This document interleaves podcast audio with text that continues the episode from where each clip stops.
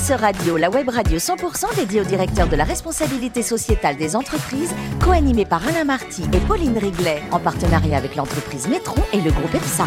Bonjour à toutes et à tous, bienvenue à bord de RSE Radio. Vous êtes plus de 5000 directeurs de la RSE, dirigeants d'entreprise, abonnés à nos podcasts. On vous remercie d'être toujours plus nombreux à nous écouter chaque semaine. Vous pouvez bien sûr réagir sur les réseaux sociaux. À mes côtés, pour co-animer cette émission, Vincent Chandra, président de Métron. Bonjour Vincent. Bonjour Alain. Et Timothée Kellar, cofondateur des Codev. Bonjour, Timothée. Et également à mes côtés, l'excellente Pauline Riglet, rédactrice en chef adjointe de RSE Radio. Bonjour Pauline. Bonjour Alain. Aujourd'hui, on parle de la Fédération des caisses d'épargne. La Fédération. Pas n'importe laquelle, merci. Euh, on accueille justement pour en parler euh, Cédric Turini, le directeur de la RSE à la Fédération des caisses d'épargne. Bonjour Cédric. Bonjour. Alors vous êtes né en 1982 à Échirol, près de Grenoble, et après votre bac, vous faites une maîtrise d'économie car vous vouliez être prof, mais finalement ce n'était pas votre destin et vous vous retrouvez à Montréal pour faire un master HEC de sciences et de management international et ce pendant deux ans. Alors pourquoi n'avoir pas fait carrière dans ce pays?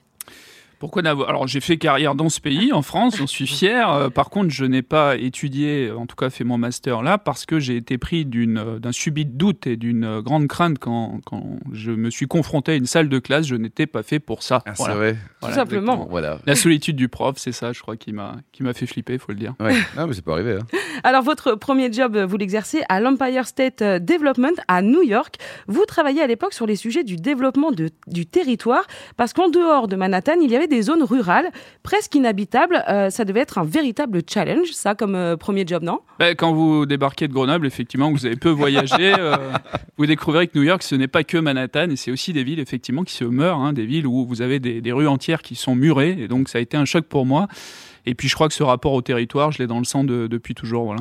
Alors, retour en France dans une petite agence française, le CFIE, qui travaillait sur la notion extra-financière dans laquelle vous épluchiez tous les rapports d'activité des grandes entreprises pour les évaluer, et ce, bien avant les critères ESG, environnementaux, sociaux et de gouvernance, des critères qui sont devenus classiques aujourd'hui.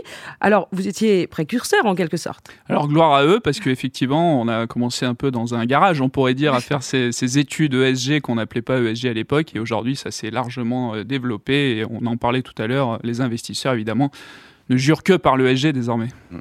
Alors ensuite, vous croisez euh, la route de la caisse d'épargne qui, à ce moment-là, mettait en place euh, un programme d'inclusion financière et c'est le début d'une carrière de plus de 15 ans qui dure encore aujourd'hui. Alors, euh, heureux? Heureux complètement, complètement. L'inclusion financière, ça, ça a été un très beau sujet pour commencer ma carrière. On a, on avait cette idée qu'il fallait offrir ou en tout cas donner un accès à la, banque à tous, hein, ce qui est dans l'ADN euh, historique depuis 1818 des caisses d'épargne. Et donc, on a constitué un réseau de 60 conseillers partout en France pour notamment proposer du microcrédit et permettre à des personnes modestes de rebondir dans la vie. Voilà, ça, c'était vraiment euh, très stimulant. Et la fédération, donc euh, il y a des responsables RSE dans chaque caisse d'épargne. Comment c'est organisé la Exactement, chaque caisse d'épargne Vous êtes le chef de tout le monde ou c'est chacun Alors, chef, je, je suis plus modeste que ça. J'anime, je coordonne, je- j'impulse voilà, depuis le national, mais euh, ce sont 15 banques de plein exercice, donc les décisions sont prises sur les territoires. Et ça, c'est important parce que cette relation au territoire en matière de responsabilité sociale, euh, voilà, on parle de circuit court aujourd'hui, on peut aussi en parler dans la banque. Vincent? Je voulais vous demander quels étaient les enjeux euh, fondamentaux euh, de la politique RSE de votre entreprise.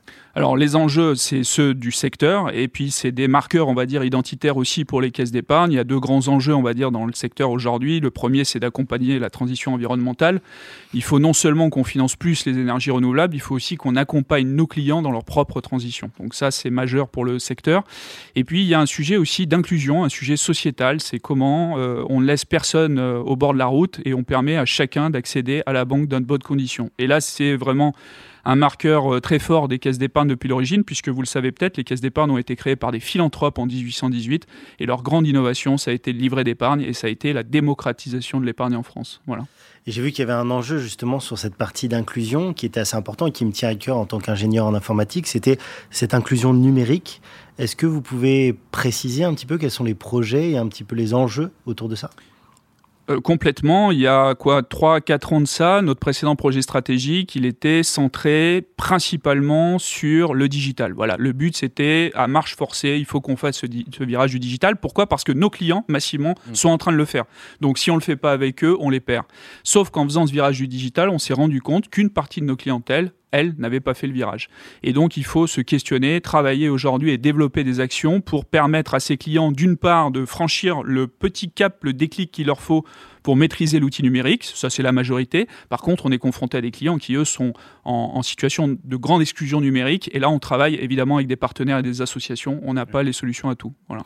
Et enfin, sur la transition environnementale, euh, vos clients aujourd'hui sont peut-être aussi promoteurs d'une volonté de décarboner, euh, de mesurer son impact. Est-ce que c'est finalement eux qui vous poussent ou vous qui les accompagnez C'est un tout, c'est un tout, c'est tout à la fois. C'est à la fois les investisseurs qui vous tensent, euh, voilà, pour euh, vous poser des questions. C'est à la fois vos clients aujourd'hui qui vous questionnent.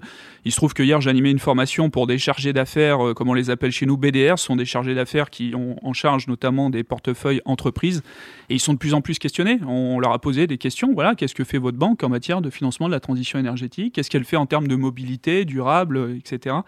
Et donc aujourd'hui, il faut que tout le monde dans l'entreprise bah, acquiert ces, sujets et, les maîtrise voilà, hein, pour pouvoir répondre à nos propres clients. Vous avez raison, on est stimulé aujourd'hui par, par nos clients. Timothée Concernant les labels euh, ISR, ESG euh, et, tous les filtres, on peut dire, qui existent hein, aujourd'hui sur ces sujets, euh, quelles sont pour vous les, les peut-être les, les, meilleures avancées ou les bonnes pratiques que vous souhaiteriez mettre en avant? Bah, je dirais que sur euh, la partie, on va dire, investissement socialement responsable, euh, là, il faut quand même noter euh, l'avancée qu'a pris Natixis au sein de notre groupe, hein, qui, a, qui a développé, alors c'est difficile de résumer ça en quelques mots, mais le, Green Weighting Factor, c'est-à-dire que Natixis a développé une méthodologie nouvelle, innovante, pour essayer de pondérer dans les portefeuilles, dans les actifs dans lesquels on investit, la part du green. Et ça, c'est très important, puisque l'Union européenne est en train de se mettre d'accord sur une définition du green, hein, c'est ce qu'on appelle la taxonomie, et donc demain, il faudra que tout le monde soit au niveau. Donc on a pris un temps d'avance sur ces sujets. Et puis après, en matière de label, nous, on est des banques régionales et on est aussi de plus en plus labellisé, on va dire, ISO 26000 au sens de la RSE en général, des bonnes pratiques de RSE dans l'entreprise. Et là, on est très fiers puisqu'on a une caisse d'épargne, ça y est, qui vient d'être labellisée Bicorp et vous savez à quel point il est difficile d'avoir, d'obtenir ce label. Voilà.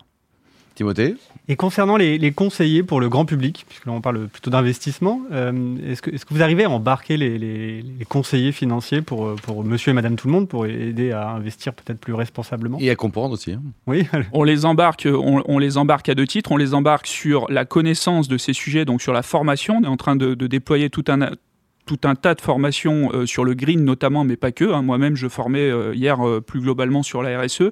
Et puis, on les embarque aussi par les produits et les services. C'est-à-dire qu'aujourd'hui, nous-mêmes, on distribue des produits à impact. On a notamment un crédit à impact où on demande aux clients de s'engager sur un objectif social ou environnemental et on va euh, tarifer le crédit en fonction de l'atteinte de cet objectif. Et c'est contrôlé ça après? C'est contrôlé sur la base d'indicateurs qui sont euh, clairement euh, précisés. On a développé ça avec Vigeo, l'appui de, voilà, d'une société qui est spécialisée sur ces sujets. Timothée? Donc votre, votre ambition finalement c'est d'arriver à rendre la finance séduisante et attractive. Là, vous avez juste trois siècles devant vous. Ouais, ouais, ouais. Enfin, l'ambition, elle est surtout, euh, elle est surtout nous inscrire dans la transition parce qu'on est une banque de territoire. Demain, on se délocalisera pas à l'autre bout du monde, donc euh, il faut aussi qu'on soit là pour le développement durable de nos territoires et, de nos sociétaires. Et pareil, ça communique RSE au sein du groupe avec les petits copains, les cousins, de la brette, tout ça. Ça communique, ça communique. Euh, vous pouvez pas imaginer. Oh, j'imagine. Alors, Cédric, pour vous, le management idéal, il est délégatif, participatif ou directif? Ah, il est tout à la fois. Il faut savoir être directif de temps en temps quand même. Il faut savoir être beaucoup participatif. Ça, c'est l'ancien futur prof là. Voilà, et puis il faut être très co-constructif dans un réseau comme le nôtre parce que euh, il faut qu'on embarque, euh, faut qu'on fasse,